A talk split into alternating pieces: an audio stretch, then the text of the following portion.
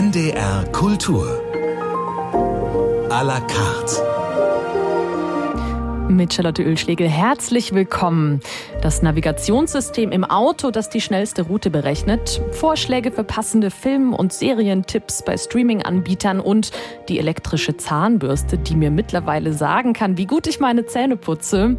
Künstliche Intelligenz ist schon lange präsent in unserem Alltag. Aber wie ist das mit der Kunst und vor allem mit der Musik und der künstlichen Intelligenz? Musik, die ja so starke Emotionen auslöst. Wie komponiert KI? Wie klingt das? Und welche Chancen und Risiken birgt der Einsatz? Darüber spreche ich heute mit Musikwissenschaftler Rolf Bader. Herzlich willkommen. Ja, hallo.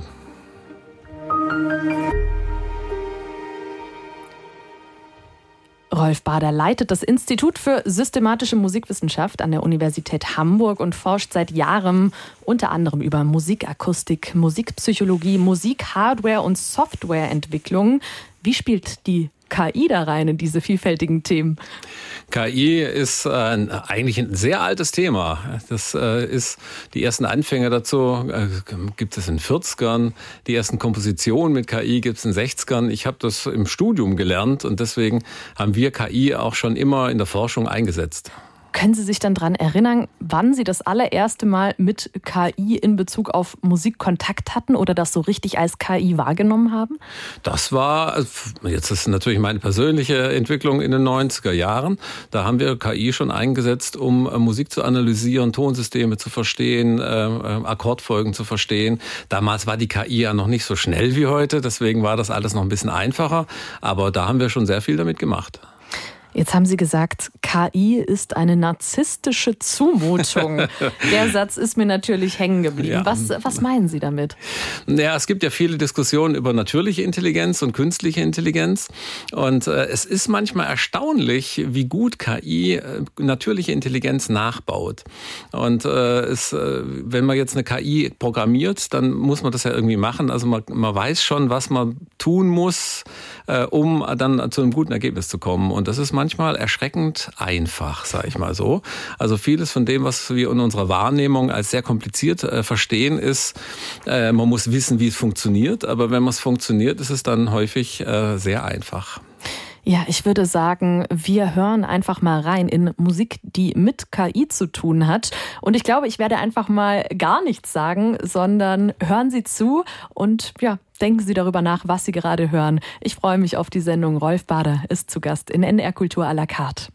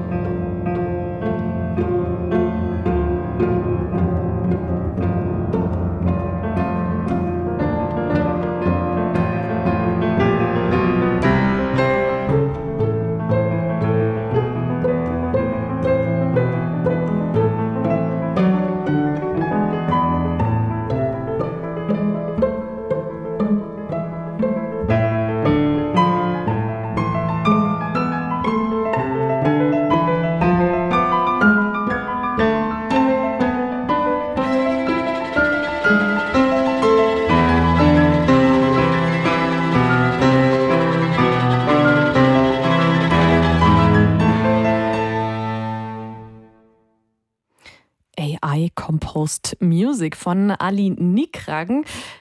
Ich weiß nicht, ob Sie jetzt bei dieser Musik sofort daran gedacht haben, das ist auf jeden Fall Musik, die mit KI zusammenhängt. Ich muss sagen, hätte ich es nicht gewusst, hätte ich das nicht gedacht. Rolf Bader ist zu Gast hier bei NDR Kultur à la carte. Was war da jetzt die KI? Ja, da haben sie erstmal den, den Turing-Test oder die KI hat den Turing-Test bestanden. Ne? Ja. So was kann man feststellen, ob das KI war oder nicht. Ähm, was da KI war, ist, äh, die KI hat sich diese Musik, das Musikgenre angehört und äh, hat dann verstanden, wie die Musik funktioniert und äh, hat das dann neu komponiert. Es, es gibt sehr viele Arten von KI. Es gibt nicht nur eine KI. Deep Learning zum Beispiel ist was, was sehr viel ähm, im, im Sprachgebrauch ist.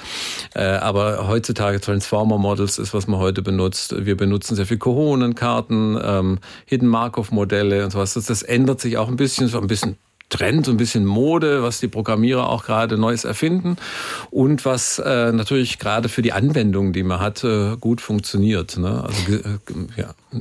Was, was verbindet diese Arten verschiedener KIs? Was, was ist der gemeinsame Grundbau? Der, der gemeinsame Grundbau ist, dass die, Muse dass die KI angelernt wird der Trainingsdaten und diese Trainingsdaten äh, werden dann in die KI gefüttert und die KI verändert sich dann, die hört sich das an wie so ein Gehirn. Ne? Wir haben jetzt sehr viel Musik vorgespielt bekommen, immer wieder und immer wieder und irgendwann haben wir verstanden, wie das funktioniert und dann können wir das reproduzieren. Also hier bei der, äh, bei der Komposition von Herrn Nikrang ähm, ist es äh, was ein, ein Hidden Markov Modell, das heißt, äh, die KI lernt zu verstehen, wenn jetzt dies und das gespielt wurde, was wird wahrscheinlich als nächstes gespielt werden. Also das ist sowas, was sich so eine Prognose für die nächsten ein, zwei, drei Takte hat. Und äh, das ist äh, jetzt für, also für einen Wissenschaftler ist das sehr interessant. Ähm, äh, auch auf, auf wissenschaftlicher Basis kann man so vernünftig und äh, nicht mehr unterscheidbar komponieren. Also könnte das eine Art und Weise sein, wie ein Komponist gedacht hat, er gesagt hat, ich bin jetzt da und da angekommen, so wie, wie müssten die nächsten zwei, drei Takte aussehen. Das heißt, wenn ich jetzt ähm, eine KI programmieren äh, wollte, die komponiert wie Johann Sebastian Bach, müsste ich mich ganz intensiv mit Johann Sebastian Bach erstmal auseinandersetzen, herausfinden, wie er denkt, wie er das mathematisch gemacht hat, um dann diese KI zu entwickeln? Ja, das äh, macht ja auch ein Komponist. Ne? Es gibt ja auch Komponisten, die können dann im gewissen Genre komponieren. Ähm, und so macht es dann auch eine KI. Also gerade bei Bach, die, die Bach-Kantaten sind sehr standardisiert. Ne? Das ist ja, Kantate muss ja jede, jeden Sonntag eine neue ähm, da vergeben werden an den Chor. Äh, deswegen gibt es sehr viele davon und die sind auch sehr, äh, ja, eben homogen ne, mhm. im Datensatz. Und deswegen waren auch die Kantaten eine der ersten Formen der KI, die auch sehr, sehr gut funktioniert hat. Gibt es auch einen, einen Plugin, Deep Bach heißt das. Äh, das funktioniert ganz hervorragend. Das ist im MuseCore drin, kann man sich äh, da einfach benutzen. Kann beliebig viele Bach-Kantaten. Aber sie wird auch ein Experte nicht mehr von echten unterscheiden können, außer der Experte kennt alle Bach-Kantaten und hört genau, die gibt's noch nicht. Dann äh, dann hat man natürlich verloren. Ja, ich hatte gerade äh, noch so einen Gedankengang, als Sie das mit dem Training und dem Füttern erzählt haben. Das ist ja dann im Prinzip, wenn man eine äh, KI sich ähm, entwickeln möchte, ist es so, wie wenn man sich einen Welpen zulegt und dann muss man mit dem in die Hundeschule, der muss gefüttert werden und irgendwann ist er groß und erwachsen und hoffentlich auch ein bisschen selbstständiger. Ganz genau, ja, ja. Also das ist die, immer die Frage, was kann KI? Äh, äh, reproduziert sie nur äh, mhm. oder kann sie auch selbst denken? denken, kann sie auch selbst entscheiden. Und äh, äh, das ist jetzt auch eine Frage natürlich bei einem Lebewesen oder bei einem Hund. Eine, eine traditionelle KI kennt nur das, was, es, was sie gelernt hat. Ja. Das heißt, was sie nicht gelernt hat, das kann sie auch nicht. Wenn also ein Hund sich weiterentwickelt, dann kann es ja sein, dass es sich auch deswegen weiterentwicklt, weil er Neues lernt, kommt in neue Situationen rein, muss mit neuen Dingen umgehen. Ähm, dann würde er handeln, wie eine KI das auch machen würde. Ne? Also solche ähm, KIs äh, gibt's auch, die sich also, die erstmal trainiert werden und die sich aber ständig mit ihrer Umgebung neu auseinandersetzen. Wenn ein Benutzer also andere Eingaben hat oder andere, äh, ja, andere Vorlieben hat, dann verändert die sich auch. Die hat ja auch, die hat auch das gelernt. Ne? Mhm. Das kennen wir, glaube ich, auch alles von von, von angewandten KIs, dass die dann mit uns wachsen. Aber äh, dann den Schritt zu machen, zu sagen, ich mache jetzt was ganz Neues, ne, was völlig anderes, das kann man da KI zwar programmieren, aber das für die KI von sich aus wird es nicht tun. Hm. Ja, das ähm, hat auch Ali Nikrang, von dem wir gerade eben Musik gehört haben, gesagt. Er hat gesagt, die künstliche Intelligenz hat nicht den Wunsch, etwas Neues äh, zu erschaffen. Das heißt, für uns, die menschliche Kreativität ist doch nicht bedroht durch die KI? KI? Ja, das, äh, also der, das Wort Kreativität wird heute inflationär gebraucht. Ne? Jeder ist kreativ. Wir haben eine Kreativindustrie, äh, ne? eine, äh, also es ist ein kreativer Imperativ. Man ist nicht kreativ. Jeder soll für alles immer nur kreative Lösungen haben. Und auf dieser Form der Kreativität, wenn man das so benutzt, dann ist KI, kann KI das natürlich genauso. Hm. Also die, dieser Sektor, der sozusagen eigentlich ja Neues oder Existierendes ein bisschen neu kombiniert, definiert. Ja, es ist ja im Prinzip das, was dann äh, unter heute unter Kreativität verstanden wird. Der äh, kaut natürlich ein hartes Brot hier und da. Das muss man natürlich sagen. Mhm. Ja. Man kann, man kann auch einen Schritt weitergehen. Also es, ähm, äh, wir haben uns auch darüber auseinandergesetzt, was ist denn der Geniegedanke? Ne? Kann eine KI ein Genie sein? Und äh, wenn man jetzt äh, den Geniebegriff des 19. Jahrhunderts ähm, betrachtet, dann könnte man sich das schon vorstellen. Ne? Die Idee da ist ja, dass ein Genie äh, die bürgerliche Welt äh, verlässt und hinausgeht in die Berge, in das Große, in das Erhabene ne? oder auch extreme Drogen nimmt, ne? wie es in der Musik der 60er, 70er auch bis heute natürlich äh, in Europa, aber auch weltweit äh, äh, zum Einsatz kommt und da Dinge erlebt, die sind fantastisch. Völlig anders. Und die kann, man, kann der Künstler dann aber auch in ein Kunstwerk gießen, mhm. weil er einfach dieses, das Handwerk gelernt hat. Ne? Kann Bild malen, kann Musikstück machen und so weiter. Und ähm, kann, könnte eine KI das auch? Eigentlich schon, wenn man sie mit irgendwas anfüttert, was völlig anders ist als das, was das Genre eigentlich normalerweise kann und tut und sie dann aber zwingt, in diesem Genre weiter zu kombinieren. Mhm. Ähm, äh, überraschenderweise ist es momentan gar nicht gefragt. Also momentan es ist es momentan so, wenn die Leute äh, über sich äh, mit KI auseinandersetzen, mit Musik, dann fragen die immer, kann die KI das genauso wie der Künstler das auch? Dann kann das, klingt das genauso wie Bach oder klingt das genauso wie ein Hip-Hopper oder ein Popper oder was. Ne? Ähm, und das ist, äh, ist natürlich dann verblüffend, wenn ihr das hinkriegt, ja. Aber das ist eigentlich nicht unbedingt ja ein, ein relevantes Anwendungsfeld. Ne? Viel interessanter wird es ja dann, wenn man mit dieser KI wirklich neue Dinge schaffen kann. Und äh, das kann sie natürlich, wenn man sie richtig programmiert. Also also es hängt immer vom Programmierer ab, ne? dass ja. er versteht, wie das Ganze funktioniert. Und äh, dann äh, kommen auch äh, viele Dinge bei raus, die man auch wegwirft dann, ne? so wie ein Komponist das ja auch macht, komponiert ein paar Melodien, findet äh, eine dollen, die anderen nicht. Aber dann kommt auch manchmal was bei raus, was echt faszinierend ist. Ja, interessant. Also ist die Musik auch nur so gut oder schlecht wie die Person, die sie programmiert hat? Richtig. Ja, ja. ja in der Musik gilt es sowieso, bei der KI natürlich äh, ja. auch. Ja. Wir hören jetzt ein weiteres Musikstück, das durch den Einsatz von KI entstanden ist, von Georg Heudu. Ähm, es heißt, das ist eine generative KI. Können Sie das kurz erklären, was die gemacht hat? Ja, generative KIs heißen äh, KIs, die Musik generieren. Ne? Es gibt ja analytische KIs, äh, die einfach nur analysieren ähm, und dann uns leiten. Und äh, generative KIs gibt es auch in der Kunst, die Kunstwerke malen, in der Fotografie, ne, sowas. Und generative KI ist eben eine, die dann ein Musikstück generiert hat. Also das, was wir gerade eben schon gehört haben, war auch schon eine generative KI. Ja, und da hören wir jetzt noch ein weiteres Beispiel. Musik ab.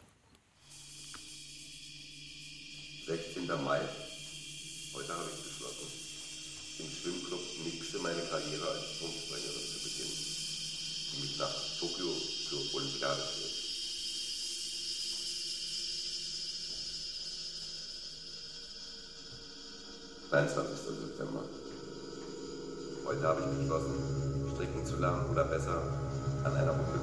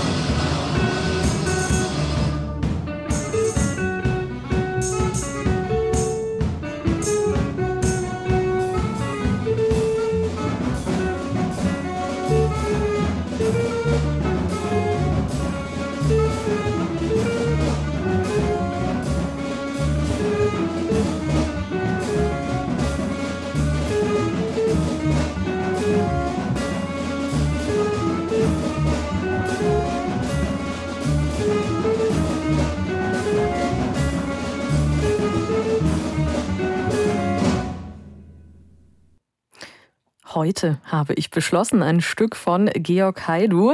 Das war Notenmaterial, das von einer KI generiert wurde und ähm, ja, Musik, die dann von echten Menschen gespielt wurde. Rolf Bader ist ja. zu Gast bei NDR Kultur à la carte, Musikwissenschaftler. Konnten Sie jetzt direkt hören, dass da eine KI komponiert hat oder wissen Sie das auch nicht so richtig? Äh, haha, ja, auch da glaube ich, würde, würde, das würde den Turing-Test bestehen. Ja, denn bei neuer Musik ist es natürlich auch einfacher, ähm, weil Sie da natürlich viele Strukturen haben, die Sie ganz neu erfinden. Das heißt, wenn die KI dann Neues erfindet, ähm, äh, dann äh, ist das natürlich dann schwer von, von echter Musik zu unterscheiden. Oder von echter Musik sage ich, das ist natürlich auch echte Musik. Ja. Ja, wenn wir über die Musikgeschichte nachdenken, dann gibt es ja auch eine Geschichtsschreibung, an der die Musikwissenschaft maßgeblich beteiligt ist.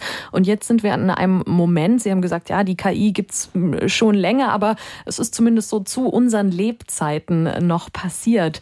Gibt es schon sowas wie ein KI-Kanon? Wie begleiten Sie diese Geschichtsschreibung der KI-Musik aus Ihrer Perspektive? Wir haben, äh, wir machen sehr viel Musikanalyse mit KI und wir machen auch eine musikalische Geschichts Geschichtsschreibung, äh, eine akustische Geschichtsschreibung. Das ist eigentlich erst jetzt möglich, weil wir sehr viele Daten haben und weil die Daten sehr auch sehr einfach verarbeitet werden können mit sehr, sehr mächtigen Tools. Ähm, und deswegen schreiben wir eine Musikgeschichte der Welt, äh, eine der natürlich des Abendlandes, äh, auch eine Geschichte der Musikinstrumente und dessen Bau ähm, und so natürlich auch unterschiedliche Genres, Hip-Hop, zum Beispiel Vergleich chinesischer, europäischer Hip-Hop, auch Geschichte des Hip-Hops, ähm, viele Musikgenres äh, in aller Welt. Und äh, das ist jetzt mit KI möglich. Und so gibt es natürlich dann auch eine, eine Entwicklung der, der KI-Musik selbst. Mhm. Äh, die KI-Musik selbst hat natürlich eine lange Geschichte, ne? seit den 60er Jahren. Ray Kurzweil war eigentlich der Erste, der Musik mit KI komponiert hat in den 60ern. Ähm, aber da, es gab noch relativ wenig. Aber jetzt geht es natürlich los und äh, es gibt auch erste Arbeiten, die sich fragen, ob man äh, rausfinden kann, mit welcher Software dann äh, ein Musikstück äh, geschrieben wurde. Das äh, klappt aber nicht, weil da vieles doch sehr ähnlich ist. Ne? Also wenn man, ist natürlich die eine Frage, kann man hören, ob das jetzt ein Mensch oder eine Maschine geschrieben hat. Die andere Frage ist natürlich, welche Maschine hat das geschrieben? Welche Software, welcher Tool hat das geschrieben? Und das ist äh, gar nicht so einfach. Mhm. Das ist bisher noch nicht gelungen, äh, dass man das selbst rausfindet. Aber das ist höchst spannend. Das ist jetzt ein, ein weiterer Akteur und eine weitere, ein weiteres Tool ne, des, des Komponierens und auch der Klangsynthese, ähm, das jetzt Teil unserer Musikgeschichte ist. Mhm. Wie ist das äh, für Sie, wenn Sie über Anwendungsbereiche nachdenken? Sie haben gerade schon gesagt, zur Geschichtsschreibung, zur Analyse ähm, kann das auch vorteilhaft sein. Wo sehen Sie die, ja, sag ich mal, chancenreichsten Anwendungsbereiche in Ihrer Arbeit? Also da gibt es sehr viele. KI ist ein sehr mächtiges Tool. Das, und jeder, der äh, irgendwas vereinfachen kann, macht es mit KI. Ne? Leute schreiben Texte, lassen sich die Texte redigieren, lassen übersetzen. Das ist ja sehr, sehr, sehr, sehr mächtig. So gibt es zum Beispiel ein Tonstudio. Also fast überall im Tonstudio ist KI eingesetzt. Wenn ein Toningenieur zum Beispiel irgendwas mischen soll, Dolby Atmos oder so, also komplexe äh, Mischverhältnisse, äh, da gibt's eine KI, die macht erstmal die Grundeinstellung, hört sich die Musik an und sagt, ach, mach das erstmal so und so. Da geht man natürlich nachher noch drüber. Ne? Aber das erleichtert die Arbeit so. Das ist eine Stunde Arbeit, die man da gespart hat. Sowas. Das macht natürlich jeder. Ne? Äh, oder wenn Sie jetzt im Instrumentenbau sind, zum Beispiel die Fragen, wie, wie, wie kann ich jetzt ein Instrument verbessern, Musikinstrument? Ne? Da kann man KI einsetzen, um dann eben festzustellen, wie was klingt und wie müsste man was verändern. Mhm. Ähm, es gibt Anwendungsbereiche, natürlich in der Filmmusik zum Beispiel, ähm, hatten wir auch in der Ausstellung ähm, über Emotionen, ne? dass die KI sich Musik anhört und äh, dann feststellt, welche Emotion da gerade gespielt wird. Und umgekehrt gibt ja auch KIs, die schauen sich Filme an äh, und komponieren dann eben Musik dazu. Ne? Im Bereich der Filmmusik kann man da schon sehr viel automatisiert äh, Filmmusik komponieren, auch deswegen, weil Filmmusik sehr standardisiert ist. Äh, für die Filmmusik ist meistens nicht viel Geld da und dann werden halt so ein paar Patterns zusammengeschmissen. Filmmusik ja. ist häufig sehr einfach. So, und das ist natürlich klar, dass das dann relativ schnell da ersetzt wird. Das heißt, KI ist für Sie erstmal so ein kleines Helferlein, was einem auch bei Aufgaben hilft, die vielleicht ein bisschen unliebsam sind oder die so Fleißarbeit sind? Ja, natürlich. Äh, für uns in der Wissenschaft ist es natürlich anders. Äh, zum Beispiel setzen wir KI ein zur Definition von Ethnien.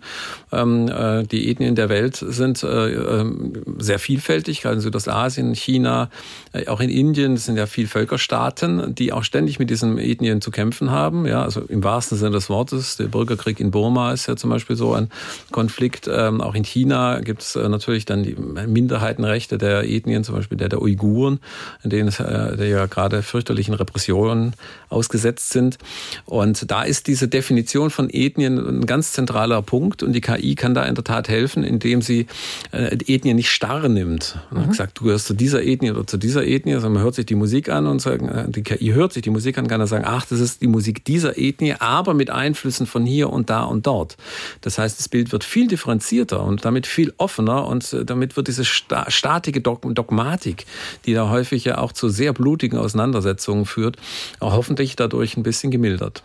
Wie legen Sie dann die Parameter fest, die in der Musik gemessen werden? Ja, das ist ein interessanter Prozess. Das ist äh, das, was jeder Programmierer machen muss. Man muss eine KI füttern.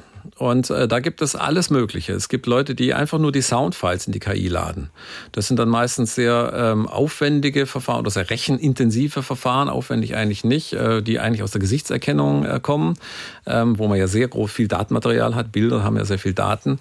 Äh, oder man nimmt schon vorher äh, gefertigte Prozessionen, äh, zum Beispiel aus der Psychoakustik. Ne? Mhm. Dass wir, wir, haben, wir haben 150 Jahre Forschung jetzt, wie funktioniert äh, wirkliche Intelligenz im. Äh, und so ist unglaublich viel geforscht worden. Und deswegen wissen wir schon, wie funktioniert Klangfarbe, wie funktioniert Tonhöhe, wie funktioniert Rhythmik und so weiter. Und da kann man natürlich schon so im Pre-Processing schon viele Parameter analysieren und damit die KI füttern. Und da kommt man auch häufig zu viel interessanteren Ergebnissen, die man auch dann für die analytische Arbeit wieder benutzen kann. Andere benutzen dann einfach die Partitur. Ne? Das wäre dann die, die, sagen wir mal, einfachste Form, ja, aber häufig auch die sinnvollste. Wenn man in der Klassik ist, hat man ja eben die Partitur. Die Aufführungen können ja unterschiedlich sein. Und dann gibt man die Noten ein. Mhm. Also es gibt von, vom Soundfile ohne irgendwelches Pre-Processing bis hin zur äh, äh abstrakten Partitur gibt's gibt's alles nur Erdenkliche. Und das macht sehr viel auch am Design der KI und macht auch sehr viel dann nachher an den Ergebnissen. Mhm. Jetzt haben wir als nächstes wieder Musik dabei, ähm, die würde ich sagen zum bekanntesten gehört, was KI bislang hervorgebracht hat. Vielleicht erahnen Sie es schon. Es war 2023 ein riesiges Thema, denn die Beatles haben ein neues Musikstück rausgebracht. Now and Then heißt es. Und die Grundlage ist, dass John Lennon in den 70ern in seiner Wohnung ein Demo aufgenommen hat, Klavier und Gesang.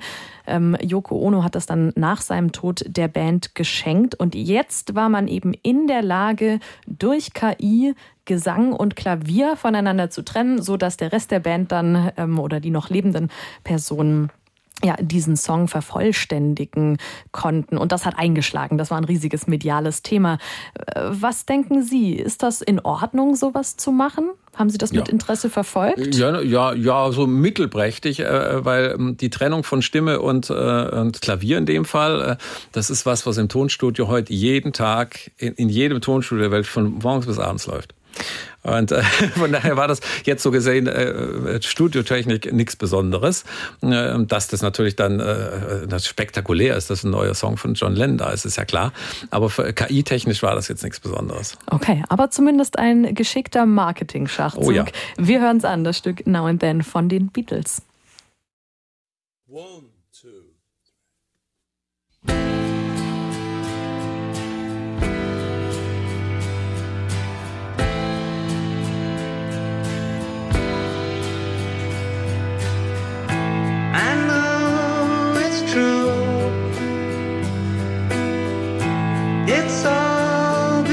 because of you. And if I make it through, it's all.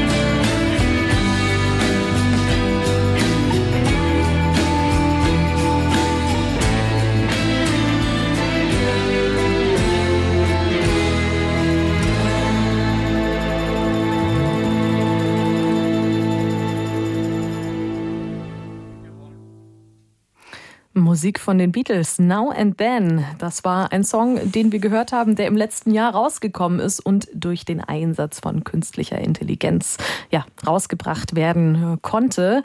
Rolf Bader, Musikwissenschaftler und KI-Spezialist, ist zu Gast bei NDR Kultur à la carte. Und ich möchte Ihnen jetzt trotzdem noch mal ganz kurz von meinem Gefühl erzählen, wenn ich über ja, Musik und künstliche Intelligenz nachdenke, weil ich glaube, es geht äh, vielen Menschen so ich bin dann erstmal kurz immer in so einer Abwehrhaltung. Und ich denke mir dann auch, ah, Musik und KI und hier wird jetzt ein Beethoven weiter komponiert. Kann das wirklich so gut sein? Und Sie haben das vorhin schon ein bisschen angesprochen. Das geht auch um einen Geniekult, den wir eben in unserer Musikgeschichtsschreibung haben. Bach, Mozart, Beethoven, einzigartig, die großen Genies.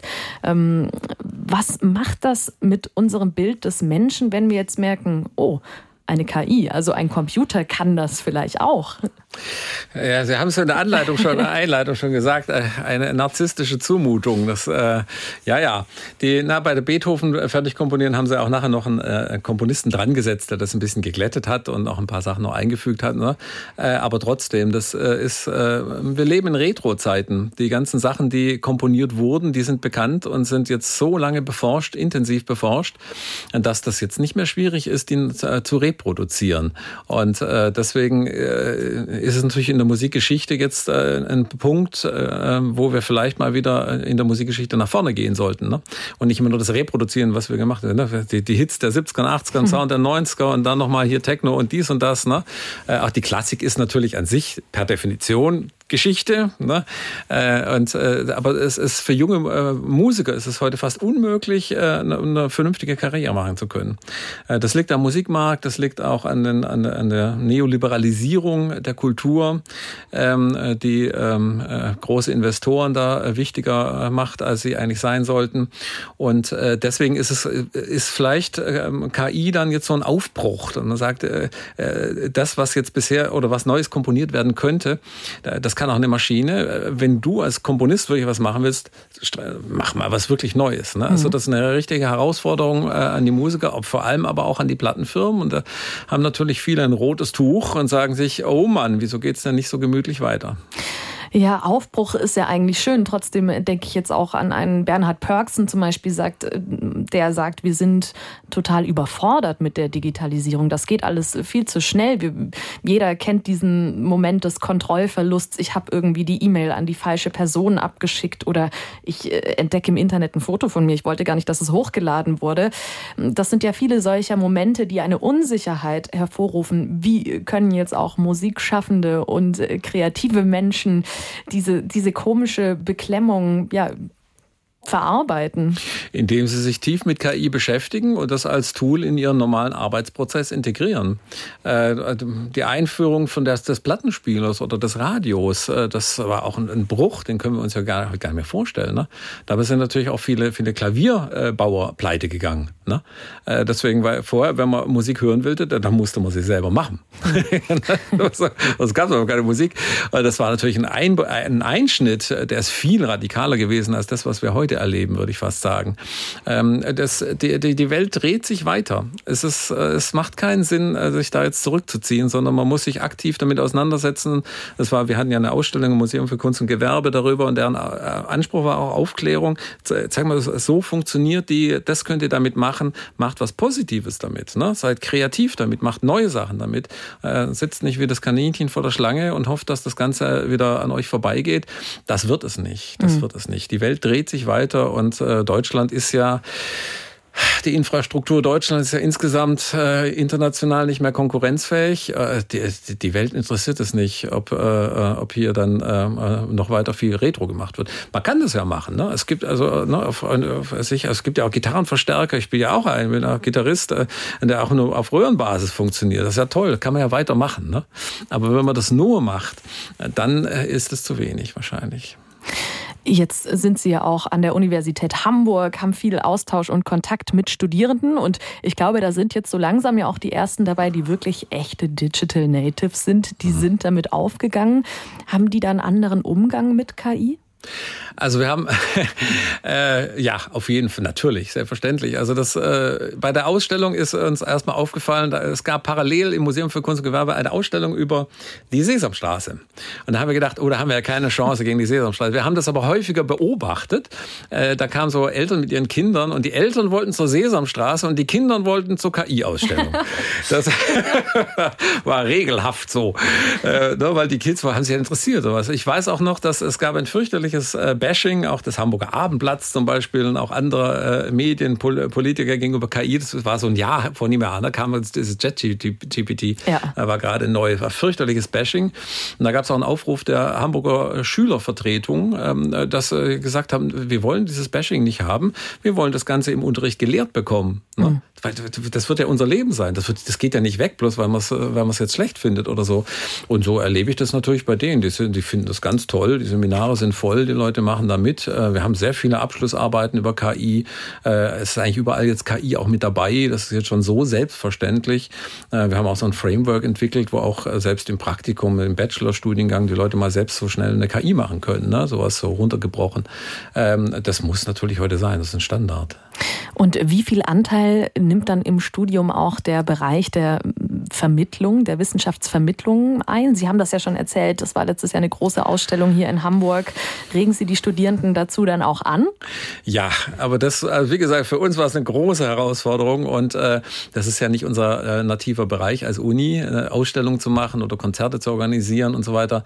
Äh, äh und das können wir dann irgendwann auch administrativ nicht mehr leisten, ne? weil das einfach, wir haben ja äh, auch unser Budget ist äh, unter Minimum. Ne? Ich frage mich jedes Semester wieder, wie ich überhaupt nur die Pflichtveranstaltung im Fach finanziert bekomme.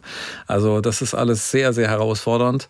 Äh, jetzt in der Zeit nach dem Bildungscrash, so muss man es ja leider sagen, ähm, äh, wo also auch die, die, Studierenden oder die Schüler, die von der Schule kommen, äh, immer weniger wissen, dass man ganz immer noch weiter hinten anfangen muss. Ja? Äh, deswegen wird die Vermittlung äh, nicht langfristig unser Ding sein können. Aber die Studierenden müssen lernen, wie sie sich präsentieren. Und da haben wir natürlich auch Seminare, erstmal wie man mit dem Digitalen umgeht, das muss man denen nicht sagen, aber wie man dann ein bisschen weiter damit umgeht und wie man sich präsentiert und äh, wie man dann äh, ähm, ja, äh, insgesamt sich nachher wissenschaftlich oder im Beruf ähm, öffentlich darstellt. Da haben wir natürlich auch Seminare mhm. zu. Also Mut zum Nutzen Richtig. der Technologie. Wir äh, sollten uns nicht verschließen vor Neuem, aber es geht natürlich auch darum, einen verantwortungsvollen Umgang zu finden und sich zu informieren über Dinge, die man auch noch über KI wissen sollte. Und vielleicht auch ein bisschen Kritik sprechen wir hier bei NDR Kultur à la carte nach Musik von Janet Redger.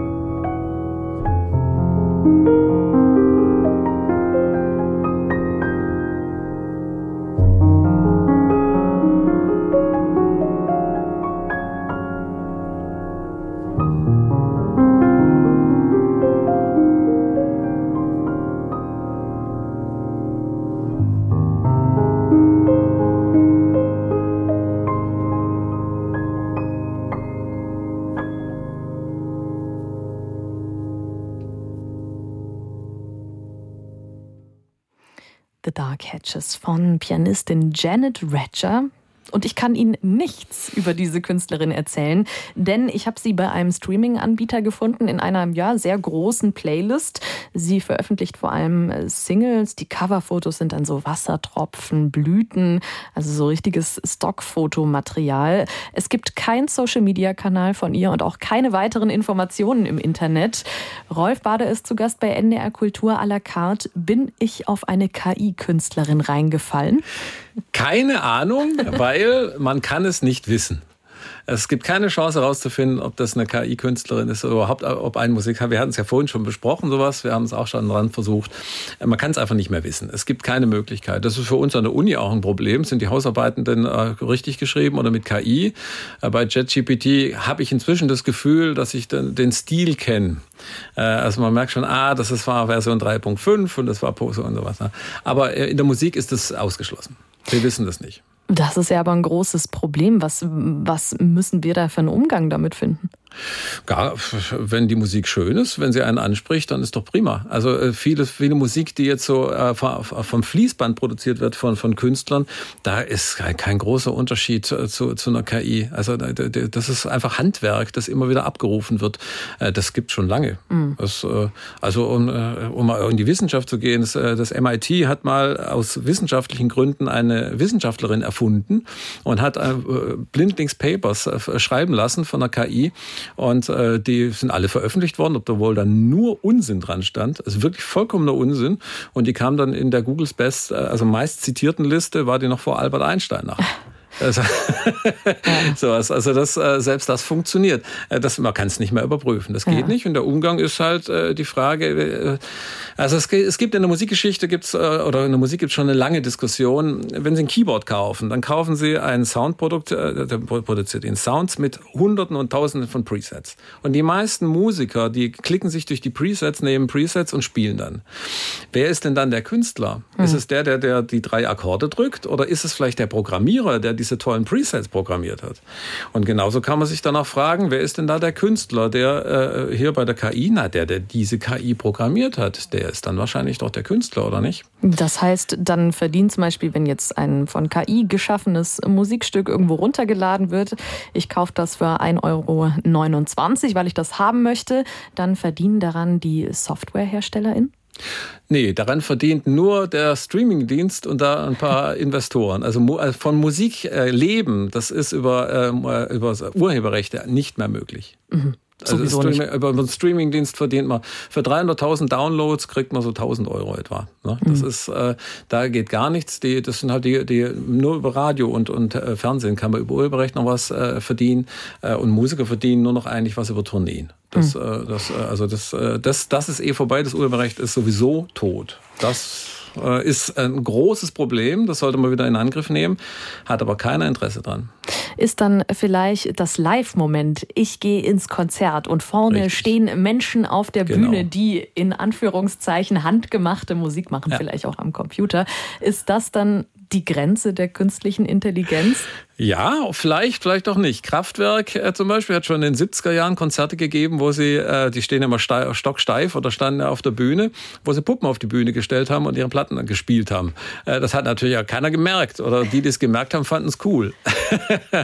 Na, so es gibt, äh, es gab in Japan schon vor Jahren äh, eine Nummer eins äh, Sängerin, die war einfach eine Software. Das wusste auch jeder, dass es eine Software war. Das fanden die Leute trotzdem toll. Die hat besser gesungen als die anderen, hat das halt gelernt. Ne? Es war eine Art von KI, damals ein bisschen primitiver noch. Aber die hat toll gesungen äh, sozusagen und war Nummer, hat die Nummer eins Hits. Das hat die Leute nicht gestört. Aber glauben Sie nicht, dass dieses Live-Erlebnis mit einem echten Menschen vorne auf der Bühne äh, doch überleben wird? Auf jeden Fall, auf jeden Fall.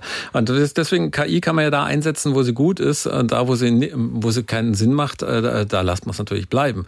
Und gerade dieses Live-Element ist, ist äh, natürlich entscheidend. Das, ne? Man hat ein Publikum, mit dem interagiert man, man reagiert auf die und so. Ne? Äh, das ist toll. Das, also deswegen ist, äh, heißt ja nicht, dass KI jetzt alles übernimmt. Ne? Es geht um vernünftigen Umgang damit und äh, das, deswegen ist auch wichtig für junge Leute, dass sie sagen, lernt, dass ich zu denen sage, lernt das Programmieren, weil indem wir haben ja auch Leute, die bei uns abgeschlossen haben, die haben Firmen gegründet und die jetzt auch Streamingdienste haben und so weiter und die bestimmen dann ja eigentlich auch nachher die, die Musikproduktion Musikproduktion und dem Musikkonsum auch über Streamingdienste, ne, wie die Leute, was ihnen empfohlen wird und so weiter.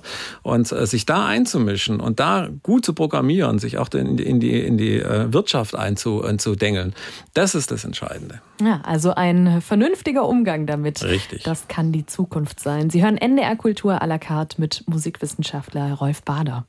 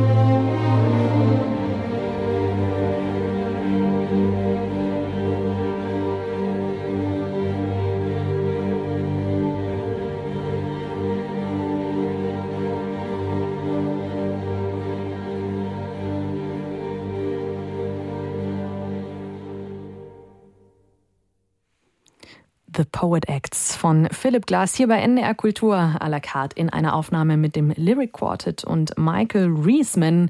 Eine Stunde haben wir uns hier über KI und Musik unterhalten. Rolf Bader für die letzten Sekunden. Ein starkes Argument für KI in der Musik. Ja, also woran wir gerade arbeiten, ist eine Verbesserung der Streaming-Dienste und zwar der Vorschlagsalgorithmen. Äh, das sind heute äh, Echokammern. Ne, man kriegt das vorgeschlagen, was die anderen alle auch gehört haben. Und äh, das reduziert dann das äh, Gehörte auf nur ein paar Künstler. Und junge, neue Künstler haben fast keine Chance, gehört zu werden. Und KI kann da einen Vorschlagsalgorithmus machen, indem es sich diese ganze Musik anhört und sagt, diese Musik von diesem unbekannten Künstler, die ist ganz toll und die ist auch genau das, was du hören willst, die spiele ich dir jetzt vor. Und das ist eins der vielen Anwendungsbeispiele, äh, die wir gerade versuchen. Ich würde es nutzen auf jeden Fall, um vielfältigere Musik zu hören und meine Playlisten ja etwas aufregender zu gestalten. Das war Rolf Bader, Musikwissenschaftler hier in NDR Kultur à la carte. Vielen Dank, dass Sie da waren. Es hat mir großen Spaß gemacht. Vielen Dank, dass ich hier sein durfte. Ja, am Freitag geht es bei NDR Kultur à la carte weiter mit Melanie Zimmermann. Sie ist die neue künstlerische Leitung des Festivals Real Dance in Hannover. Ich bin Charlotte Ölschläge und bedanke mich an dieser Stelle fürs Zuhören. Machen Sie es gut. NDR Kultur